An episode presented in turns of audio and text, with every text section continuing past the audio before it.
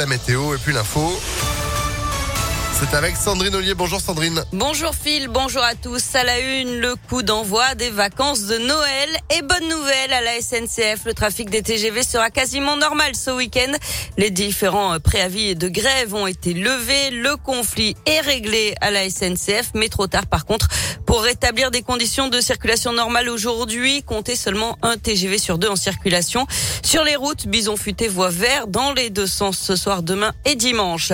Et l'ombre du Covid plane encore sur les fêtes de fin d'année avec plus de 60 000 nouveaux cas détectés en France en 24 heures, plus de 15 000 malades hospitalisés et près de 3 000 en réanimation. Un nouveau conseil de défense sanitaire est prévu cet après-midi à 16h à l'Elysée. L'exécutif envisage notamment une nouvelle accélération de la vaccination, notamment en réduisant de 5 à 3 mois seulement le délai entre la dernière dose et celle de rappel.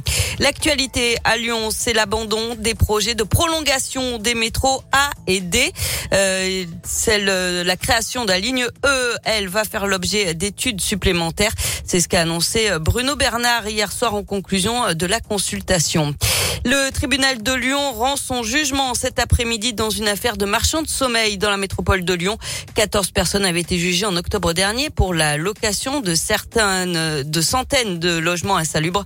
Le procureur avait requis 7 ans de prison ferme et 100 000 euros à l'encontre de l'organisateur présumé du réseau. Des peines allant de 6 mois avec sursis à 5 ans de prison ont été demandées pour les 13 autres personnes poursuivies.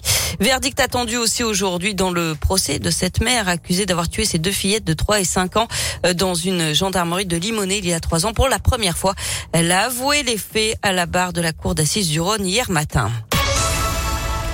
On passe au sport avec euh, du basket ce soir. L'Asvel en Grèce pour affronter l'Olympiakos en Euroleague. C'est à 21h. Les rugbymen du Loup vont-ils pouvoir jouer leur match de Challenge Cup ce soir? Pas sûr. Les, à cause des restrictions de voyage vers le Royaume-Uni, la rencontre contre Newport pourrait être prévue ce soir, pourrait être reportée. Enfin, du foot, les 32e de finale de la Coupe de France où elle affronte le Paris FC, club de Ligue 2 ce soir à 21h. Et puis pour euh, terminer, on va reparler de la magie de la fête des Lumières avec un objectif, en faire profiter le plus grand nombre. Cette année, la ville de Lyon a souhaité rendre accessible la fête aux enfants, aux parents, mais aussi aux plus âgés. Quatre maisons de retraite lyonnaises proposent à leurs résidents de voir les animations de cette édition qui vient de s'achever comme s'ils y étaient.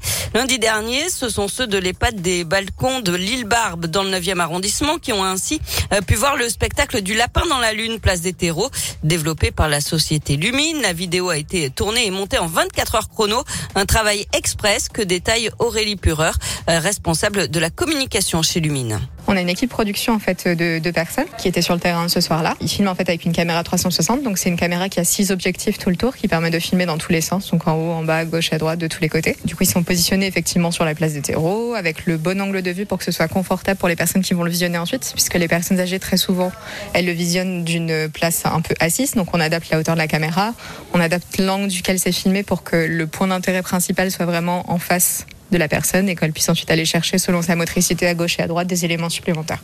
Et dans les prochaines semaines, plusieurs autres spectacles devraient être adaptés en réalité virtuelle, comme les projections à la tête d'or, mais également les animations du centre-ville. Eh ben, c'est une bonne idée. Merci beaucoup Sandrine pour l'actu qui continue sur impactfm.fr. Vous êtes de retour à 7h30. À tout à l'heure. Allez, à tout à l'heure. 7h03.